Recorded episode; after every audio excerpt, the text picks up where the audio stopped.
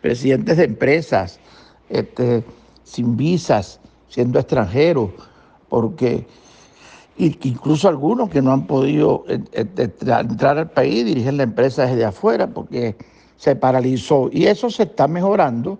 Hace falta más, pero se está mejorando considerablemente. El Instituto Nacional de Tránsito Terrestre también este, ha mejorado las licencias por, por Internet. Y así pudiéramos hablar de varios de los servicios públicos importantes. Bueno, la, mejora de Internet, la entrega a los sectores privados. Intercable está poniendo fibra óptica en, en toda Caracas, por lo menos el 25% de Caracas a través de la contratación de empresas privadas.